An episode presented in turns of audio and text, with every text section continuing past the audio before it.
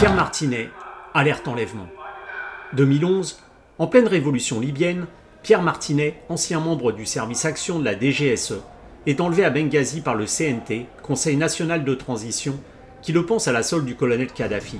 Pierre Marziali, son frère d'armes, qui l'a engagé pour cette mission privée de renseignement, est assassiné d'une balle de Kalachnikov dans le dos. Interrogatoire musclé, simulacre d'exécution, pourtant rodé à l'exercice de l'usure psychologique et à la résistance physique, notre militaire, enfermé dans les geôles d'une katiba islamiste, envisage chaque jour comme le dernier. Sa promesse pour ne pas sombrer dans le désespoir Témoigner de ce qu'il a vécu dans un livre, pris en otage, et enfin poser des mots sur ce traumatisme qui à jamais restera une plaie ouverte. Quand l'homme de l'ombre prend la parole. Une interview signée Agent d'entretien. Pierre Martinet, bonjour. Bonjour. Alors Pierre, vous avez publié un ouvrage euh, pris en otage, donc euh, au titre assez éloquent euh, pour nous renseigner sur la, triste expérience qui a, été la vôtre. Donc pour recontextualiser ce, prise en otage, donc le 11 mai 2011, il est environ minuit, en pleine révolution libyenne qui vise à destituer le colonel Kadhafi. Vous êtes alors en, mission de renseignement dans le pays et engagé par votre partenaire et ami euh, Pierre Marziali, qui travaille pour le compte de ce que vous supposerez plus tard être euh, la CIA. Et en sortant d'un restaurant dans lequel vous avez vos habitudes à Benghazi, des membres du CNT, donc du Conseil national de transition, arrivent en pick-up et, et cagoulés. Là, vous vous retrouvez au sol. Euh, Pierre, lui, tente de sortir quelque chose de sa poche. Là, un coup de Kalachnikov part, il est touché dans le dos. à partir de là, qu'est-ce qui se passe et à quoi surtout vous pensez Parce que je suppose que tout va très très vite dans l'enchaînement des, choses. Alors oui, bien sûr, tout a été très vite euh, parce que euh, la soirée a été très rapide. Hein. On sortait du restaurant, euh, comme vous disiez, vers, vers, vers minuit ou, un peu, ou un peu avant. Et le temps que je passe un coup de fil satellite à son associé et à, et à, et à ma femme, on a euh, le temps de les rejoindre. Ils étaient à quelques secondes devant moi, devant ça. Ils étaient, ils, marchaient colonne par un dans la rue sombre, dans cette rue qui était sombre avec pas mal de poussière. Et je sentais cette, euh, avec l'électricité dans l'air. Je, je sais pas. J'avais euh, mon sixième sens qui était en alerte, comme, comme depuis le début en fait, depuis tout, même au restaurant. Déjà, j'étais, j'étais, je, je, disais à Pierre, parle, parle doucement, fais attention. Et je ne sais pas pourquoi, dès que j'ai vu cette rue poussiéreuse. Je, il sentait qu'il y avait une certaine électricité dans l'air. Et le temps que je les rejoigne, ça a duré très peu de temps. Euh, je me suis porté à la hauteur de Pierre, qui était à la tête du, groupe. quand j'arrive à son niveau, il y a des, un pick-up euh, monté d'une 14.5 bitube et euh, deux, deux vannes Galaxy Ford, desquelles sont sortis une flopée de mecs euh, cagoulés avec des calages, treillis, euh, cam ou noirs, je sais plus exactement. Et euh, ils nous ont sauté dessus, ils nous ont jetés au sol, euh, ils nous braquaient. donc on n'a pas résisté. Hein. Je, le dis depuis ce, temps-là qu'on n'était pas armé, donc on avait qu'une chose à faire, c'est d'obtempérer. Et une fois qu'on était au sol, le visage dans le sable, moi j'ai tourné mon visage, j'ai tourné ma tête à gauche et, je, voyais Pierre qui était à ma, gauche, donc qui, qui a qui a porté sa main, sa main gauche à sa, poche de, sa poche de, de, veste de costume qu'il avait. Il avait une veste euh, de blazer comme ça. Et au moment où, où euh, sa main arrive en bas, au niveau de la poche, il y a un, il y a un coup de feu qui, qui éclate. Il, il, il m'a regardé, il m'a dit euh, j'ai été touché. Il, il est parti dans des râles. Donc effectivement, ça s'est passé très vite. Et pour moi, c'était une exécution. Donc, on, on était dans la rue pour être. Euh, ils nous avaient sauté dessus pour nous tuer. Donc, j'ai fermé les yeux, j'ai attendu d'en prendre une aussi. Et machinalement, euh, j'ai ouvert les yeux et j'ai vu des inscriptions en arabe qu'il y avait sur, sur, les, sur les véhicules au pochoir. Hein. Je, suppose que c'était marqué le Katiba euh, révolutionnaire du 17 février. Effectivement, c'était le CNT, mais plutôt la partie militaire. Hein. C'était la fameuse Katiba du islamiste du 17 février parce que c'était des islamistes. Hein. Euh, surtout la personne qui était à leur tête, un frère musulman, donc, euh, voilà quoi. ça a été très rapide. Donc après, ça a été rapide aussi, ils nous ont jetés dans les véhicules, ils nous ont sauté dessus, ils nous ont attaché les mains dans le dos avec des serflex, ils nous ont mis des chèches. Euh, d'ailleurs, c'est la chèche que, le chèche que j'avais autour du moi qu'ils ont mis, ils nous ont mis sur le, sur le visage. Pas que je vois, elle était mal mise d'ailleurs, je voyais un peu, un peu, un peu. On s'est retrouvé dans, dans les galaxies, quoi. J'ai supposé que c'était les galaxies, mais oui, c'était les galaxies. Et là, après, on est parti, euh, on est parti en roulant, euh, pas de bruit dans, le véhicule. Euh, j'ai essayé de savoir où on allait à peu près, euh, compter les virages, à peu près le temps. J'ai essayé de, de, de, de garder, euh, de reprendre un peu de lucidité et puis essayer de, de, mettre en alerte tout ce que je pouvais mettre en alerte pour essayer de savoir ce qui se passait d'abord et où on allait. Et ça a duré pas très longtemps non plus, 10-15 minutes maximum. Et puis on s'est retrouvé, on s'est retrouvé à l'extérieur des, véhicules. Là, ils nous ont enlevé les chèches. Et quand on a vu où on était, j'ai- reconnu qu'on était, c'était une caserne, on, a- on était déjà venu faire de la, de la- la promotion pour la société, que parce que, comme vous, comme vous le disiez, effectivement, vous avez du renseignement, mais ça, c'était ma partie qui était totalement officieuse et personne ne le savait, à part Pierre Marziali. Et moi, j'étais euh, officiellement là-bas pour faire des démarches commerciales auprès du CNT pour leur proposer les services de la société que Pierre Marziali avait créée en 2003.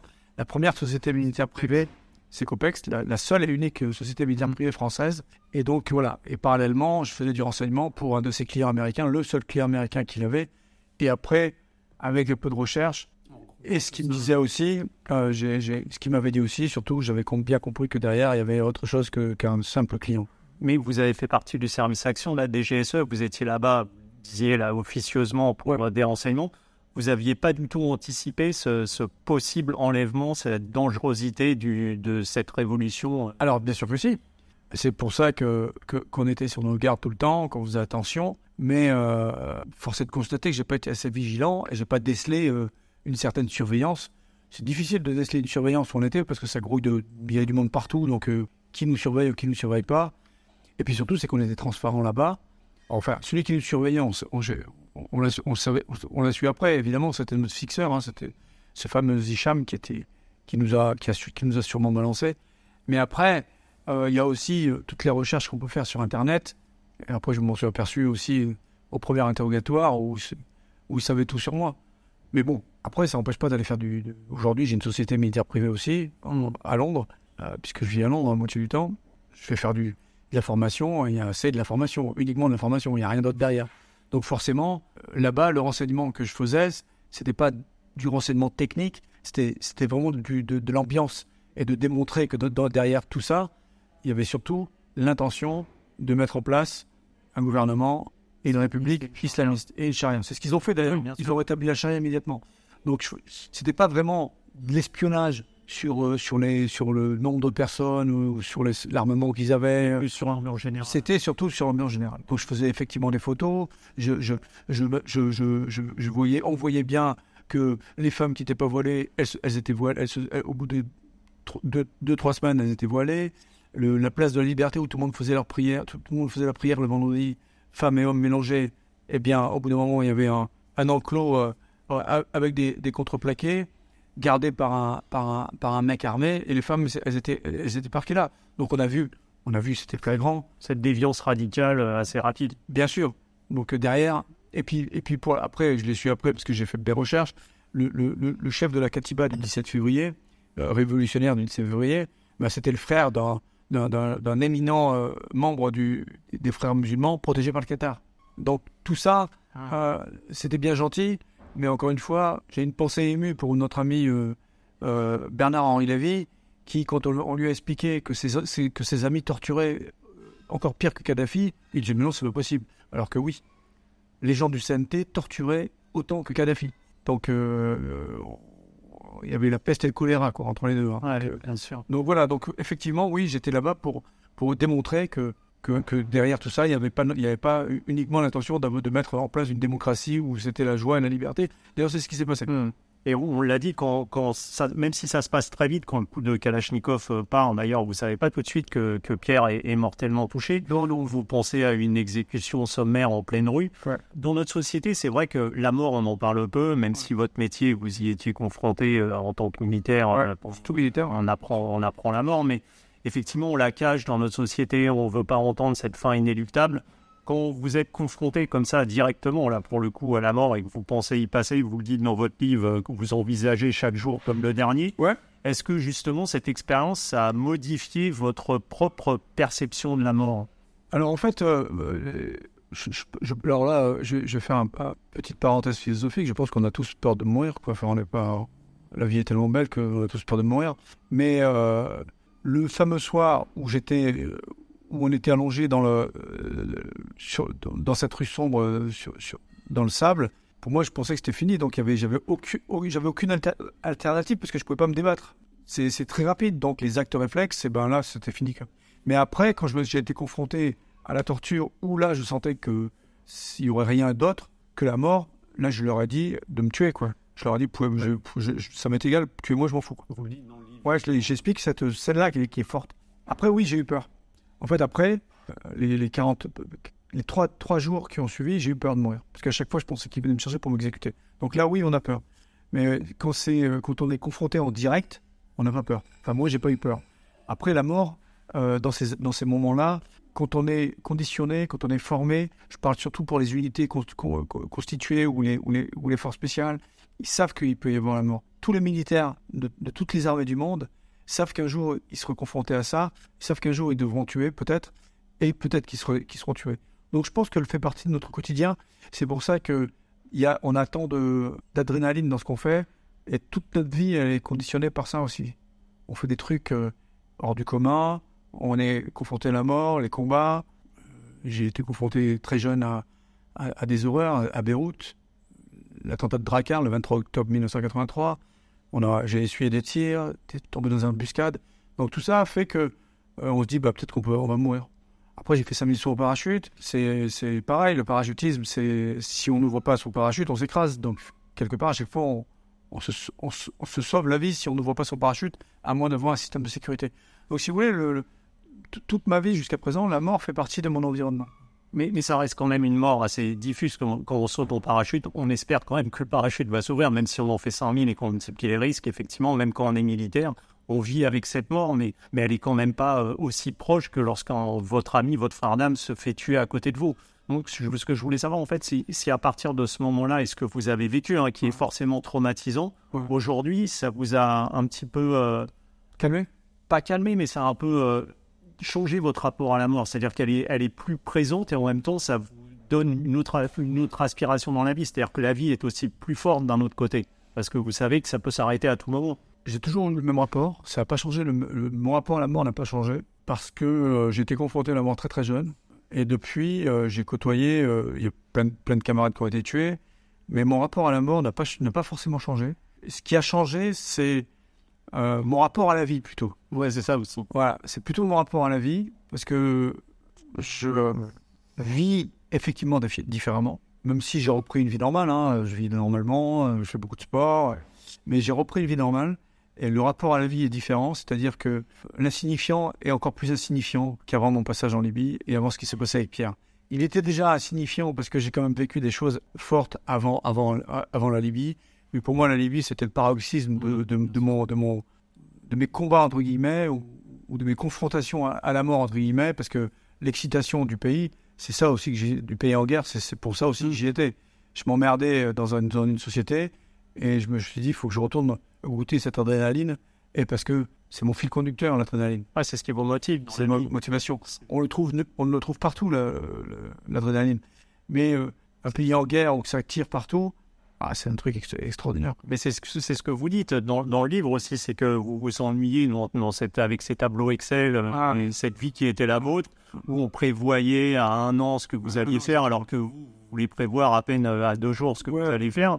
Donc c'est ce qui vous a poussé aussi à accepter cette mission. Ah, c'est moi qui, c'est, pas, Vous l'avez démarché. c'est moi qui l'ai, qui qui l'ai appelé. J'ai, je pense qu'on était toujours en relation. Je savais que sa boîte, euh, elle était plus ou moins euh, axée sur de la formation. Mais euh, après, il m'a expliqué ce qu'il faisait en, en parallèle. Et donc, il avait effectivement euh, beaucoup, de, beaucoup de missions, beaucoup de missions de renseignement pour ce client. Il m'a montré hein, tout, ce- tout ce qu'il faisait. Hein. Pierre Margini n'a jamais été un mythomane, donc euh, je sais très bien que tout ce qu'il disait était, pardon, tout ce qu'il disait était, était réel. Et il m'a montré tout ce qu'il faisait. Et tout de suite, j'ai dit, bah ouais, vas-y, avant. Quoi. Et derrière, il y avait encore euh, l'intention de développer autre chose. Quoi. Ah ouais, parce que justement, Ouais. on va revenir Le, le but, c'était de développer une partie plus euh, action et renseignement, de ma partie à moi, pour ce client américain qui lui avait demandé s'il si était, était possible d'aller un peu plus loin. ce groupe Alpha dont on parle. Voilà, alors on, les, on, on appelle le groupe Alpha parce que c'est les fameux Alpha français Mm. dont tout le monde parle. Et, et- et effectivement, il m'a demandé, il m'avait demandé entre, entre, entre la frontière égyptienne et, et Benghazi, il m'avait demandé, il m'a dit bon, écoute, euh, je t'ai- demandé de venir également parce que tu as un passé qui on en a, j'en ai souvent parlé avec lui, qu'on était, on était, on faisait des dossiers pour éliminer des gens, même si c'était pas ma cellule qui faisait, c'était la cellule d'après. Mais le cheminement pour éliminer quelqu'un, je, le, connaissais, quoi. Et donc, il me disait, c'est mon client qui me demande si on peut, si on peut ouvrir une cellule pour traiter des, certaines têtes islamistes en, en, Europe, je crois, et au, Moyen-Orient aussi. Proche-Orient, Proche-Orient. c'est la, la, cellule qui, qui n'avait pas, que le client n'avait pas. Et, j'ai dit, bien sûr, c'est une question de moyens, c'est une question de humaine, après c'est une question philosophique, et c'est surtout une question juridique. Donc, euh, parce qu'en Europe, c'est en France euh, encore plus, c'est totalement euh, illégal. Aux États-Unis, la sous-traitance, c'est pas illégal. Hein, ils sous-traitent beaucoup. Les, les Américains sous-traitent depuis toujours. La NSA sous-traite aussi. SIA sous-traite. C'est pas ça me part avant dont on parle là. Bien sûr. C'est les, les, boîtes, les boîtes écrans qui, qui, qui, par ricochet, travaillent pour l'État américain. Donc eux, c'est dans, dans, leur, c'est dans leur mentalité. Hein. Je, je, je, connais beaucoup de Français qui sont partis vivre aux États-Unis pour monter des structures comme la, comme la mienne et ils sont des marchés et ils travaillent pour le gouvernement américain en toute légalité, quoi. Parce que je crois que les militaires français sont très prisés justement pour leur connaissance et sont très prisés par euh, ces sociétés militaires privées, qu'elles soient euh, anglo-saxonnes ou en général. Après, il y, a une, il y, a une, période faste, je vais dire, euh, si j'ose dire ça, une période faste entre toutes les guerres Irak-Afghanistan, où il y avait une recrudescence de, de, de sociétés militaires privées anglo-saxonnes qui embauchait effectivement des Français. Parce que, encore une fois, les Français, on était à la, traîne et il y avait zéro société militaire française qui était euh, sur ces terrains-là. Parce que, bah, déjà, parce que la France avait refusé de, de, euh, participer au, au, deuxième conflit irakien. Et ce deuxième conflit irakien a ouvert la porte à la sous-traitance. Et il y avait, euh, de mémoire, il y avait le ratio, c'était 9 privés pour un, pour un militaire. Un État. Donc il y avait beaucoup, il y avait le marché était, était énorme. Le marché de la sécurité privée pendant ces deux guerres-là était énorme. Donc effectivement, des sociétés, des grosses sociétés comme les groupes Olive, euh, Dincorp, euh, puis la plus, la plus, la plus connue, c'était euh, Blackwater. Ben, ils avaient des contrats énormes. Ils travaillaient pour l'État américain. Et puis, et puis ils employaient les meilleurs. Et parmi les meilleurs, il y avait des Français. Puisque la France n'était pas n'autorisait pas les sociétés militaires privées françaises à être sur place, eh bien les Français aller travailler pour les sociétés anglo-saxonnes. Et j'ai connu plein de camarades à moi qui sont partis bosser là-bas avec eux.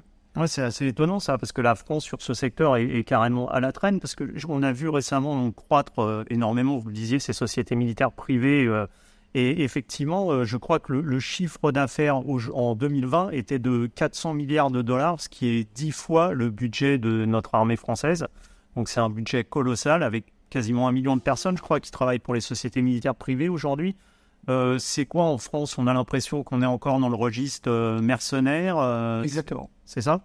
Exactement ça. C'est Bob Denard, mercenaire, la torture en Algérie. On n'a toujours pas compris.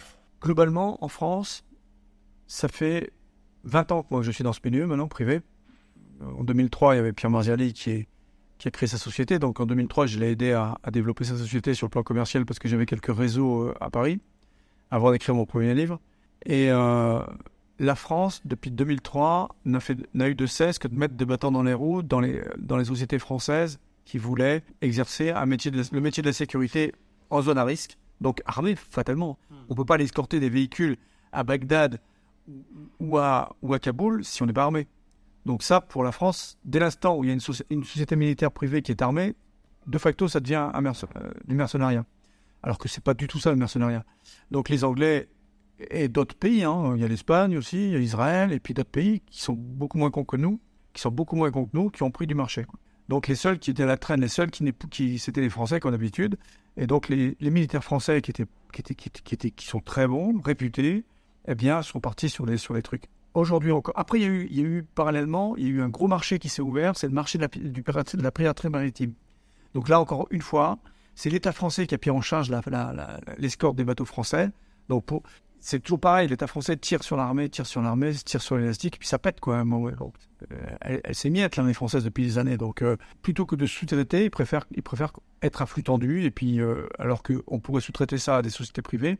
Et à cette période-là, la piraterie maritime, c'était niette. Et bien là, c'est pareil.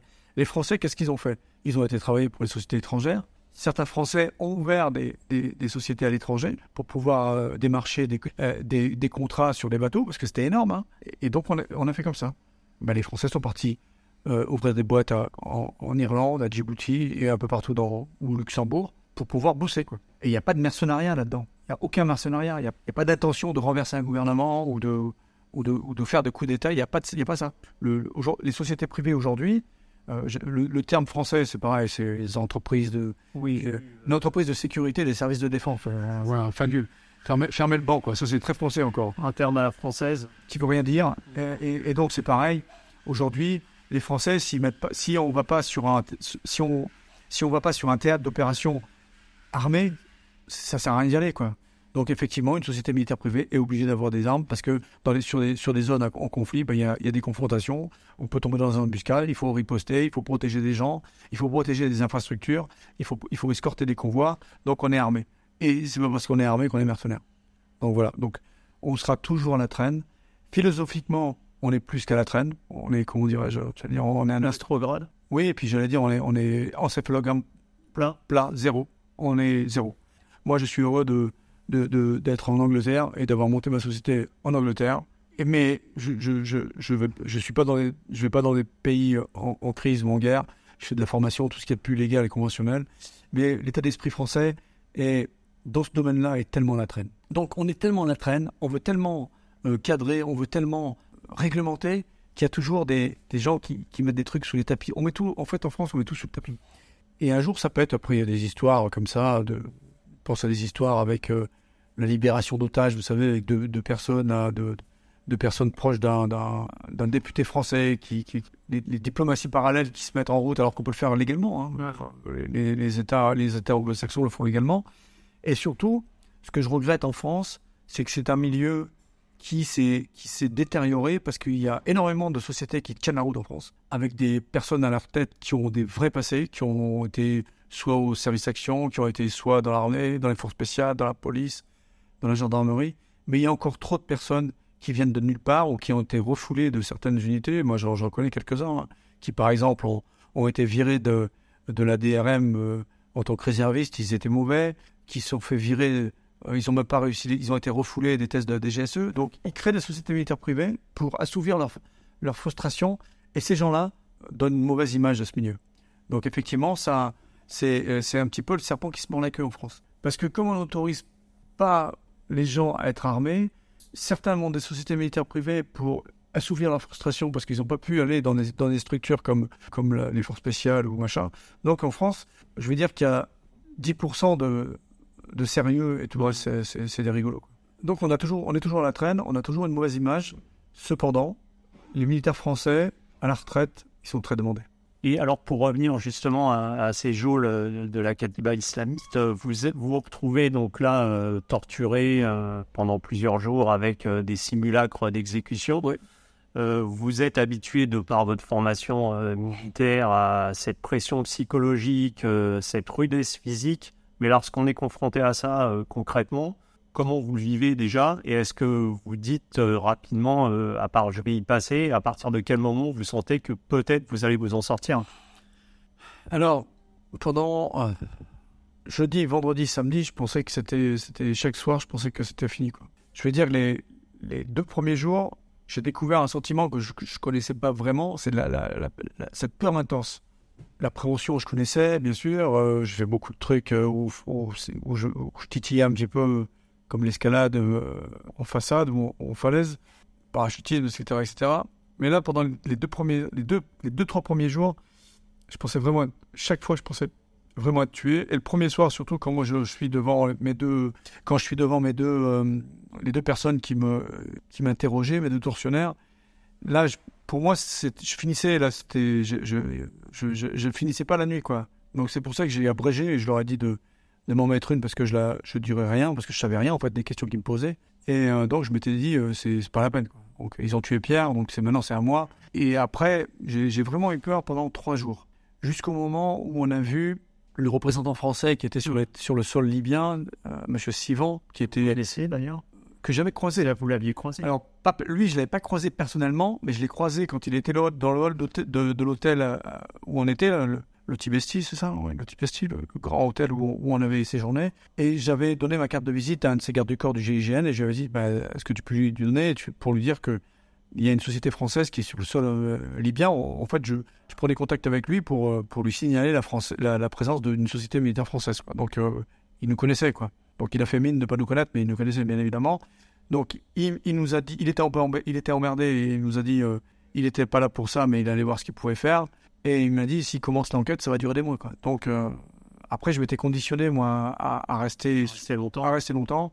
Et chaque jour, eh ben, chaque jour, euh, chaque jour, moi, je faisais comme je pouvais. J'avais réussi à trouver dans, dans, dans, dans, la, cellule, il y avait euh, des bouts de boîtes de brosse à dents, de, pas de brosse à dents, de dentifrice que j'avais déchiré. Et j'avais, il y avait un bout de stylo et j'avais, je savais quel jour on était donc. Et j'avais mis euh, 11 mai, 11 juin, 11 juillet, 11 septembre. Je me suis dit, là, on est au moins parti pour trois mois, et donc euh, je vais. euh, voilà. Et chaque jour, j'avais mis tous les jours. J'avais, j'avais, j'avais- j'avais fait- je m'étais créé un calendrier assez rapidement pour, pour essayer de garder la notion du temps. La montre, il me l'avait enlevé. D'abord, je l'avais caché, il l'avait pas vu. À l'occasion d'une autre, d'une autre fouille, il me l'avait enlevé la montre, donc j'avais plus la notion des horaires.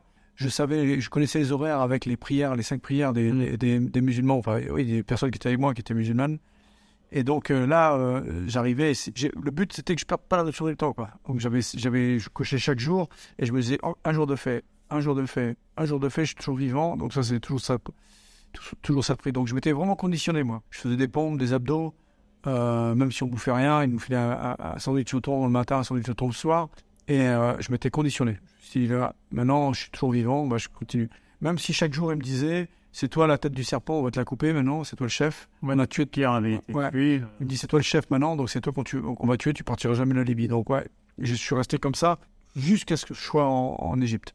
Et vous saviez pourquoi il vous, pense, il vous pensait comme ça à, à la solde du colonel Kadhafi, que vous étiez soi-disant Oui. Parce que j'étais un agent du service action à la DGSE.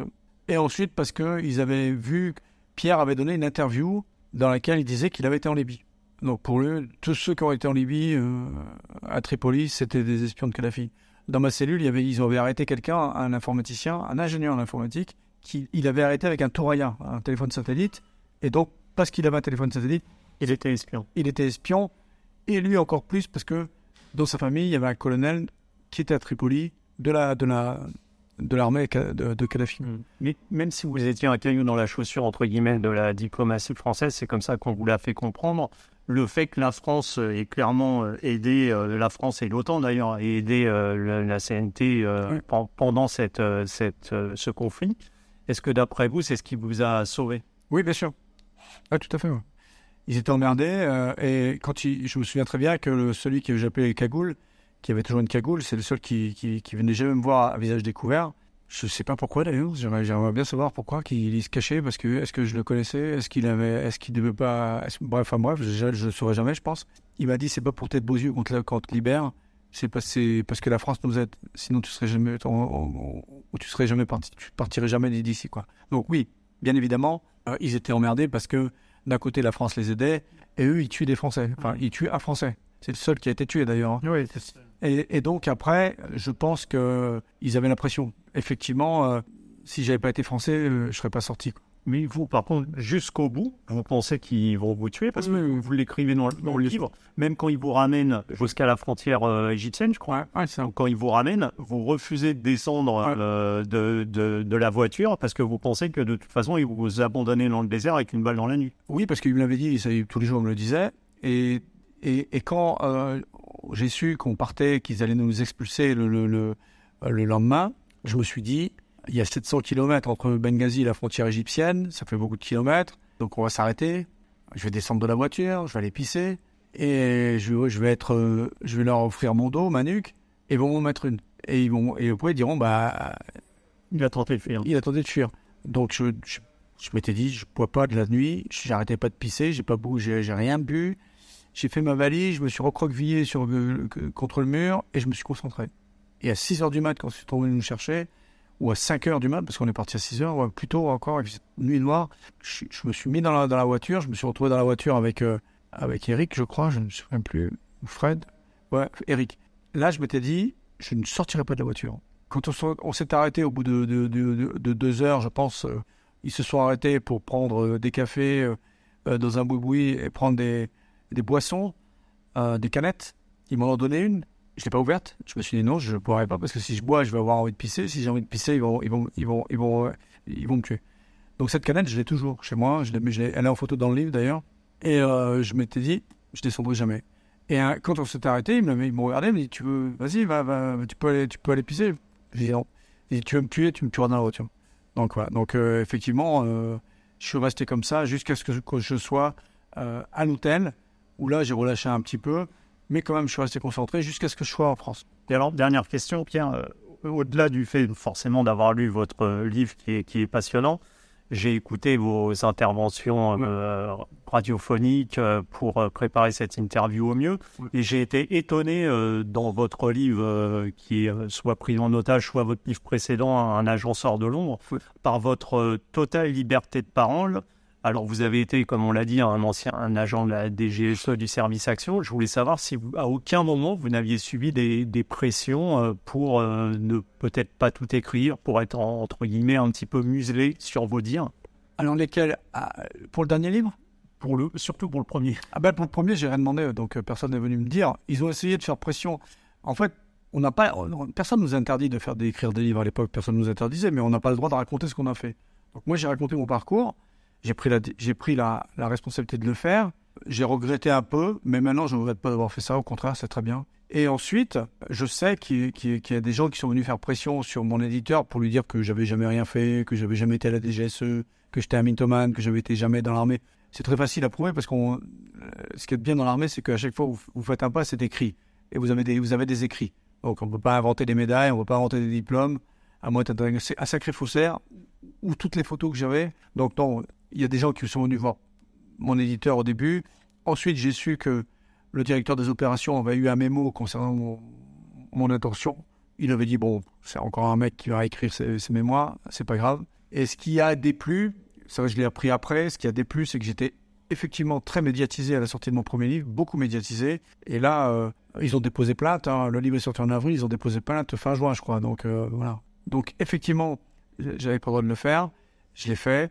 En novembre, je crois, ou en septembre, j'étais, euh, euh, j'ai été arrêté par le DST, 48 heures de garde à vue. Ensuite, j'ai été, j'ai été, comment dirais-je, condamné en première instance à 10 000 euros d'amende et, à, à 6 mois de prison avec sursis. On a fait appel et en appel, j'ai eu que, 10 que 10 000 euros. On, on m'a, on m'a condamné parce que j'avais dit qu'il y avait une formation dans la, j'avais révélé qu'il y avait une formation au sein de la DGSE. J'avais révélé les, les emplacements des stages, des, des, des sites du service action alors que tout le monde le connaissait, puisque je suis même passé à la télévision quand il y avait, quand les, les otages étaient débriefés, ils étaient débriefés à la, au service, à- à- dans nos services. Que des trucs euh, bidons, quoi. Que le service action, euh, que le service action euh, testait la capacité, testait les sécurités des, des centrales nu- nucléaires. Donc voilà, bref, c'était il y a 18 ans. Et aujourd'hui, pour le- la sortie de mon, de mon dernier livre, donc, qui est sorti euh, il y a trois mois, bientôt quatre, non, là, je, aucun, euh, non, absolument rien, parce que je, je raconte pas rien de plus, ou deux, trois bricoles qui, de, de mon parcours, mais là, c'était plus de 20 ans, donc maintenant, euh, il y a prescription. Et pour la petite histoire, quand mon premier livre est sorti, donc en 2005, ceux qui sont arrivés après, on va dire 2007, 2008, 2009, à la fin des, des tests qui passaient à Noisy ou à, ou à la centrale, on leur disait, si vous voulez en savoir plus sur le service, achetez le livre de Pierre Martinet. Donc ça, c'était, pour moi, c'est une, c'est la plus belle récompense. Et ça, c'est vrai, hein, c'est, des personnes qui ont fait les stages qui me l'ont dit. hein. Et ensuite, les fameux les stagiaires avaient tous mon bouquin dans, dans. Et si euh, je vous invite là à manger une pizza, euh, vous allez regarder euh, par deux fois derrière votre dos euh, en sortant du restaurant ou pas Bah, moi, je m'assois toujours dans le fond du, restaurant. Je regarde toujours. euh, c'est des réflexes comme ça. Je suis pas paranoïaque. hein. Je pense que euh, si j'avais été un peu plus paranoïaque en, Libye, peut-être que Pierre aurait été vivant. J'aurais peut-être dit à Pierre de pas venir. Euh, en France, je suis pas, je vis tout à fait normalement, mais j'ai toujours mes actes réflexes. Je regarde toujours qui est dans mon rétroviseur ou dans la rue. vraiment comme ça, quoi. Il y a aucune, aucune intention, mais c'est, je vis. Ou votre ADN C'est dans mon ADN, mais moi, je suis comme ça depuis tout, tout le temps, depuis tout petit, en fait. Euh, Pierre Martinet, merci beaucoup pour cette interview. C'est moi qui vous remercie et bonne soirée. Merci, au revoir. Au revoir.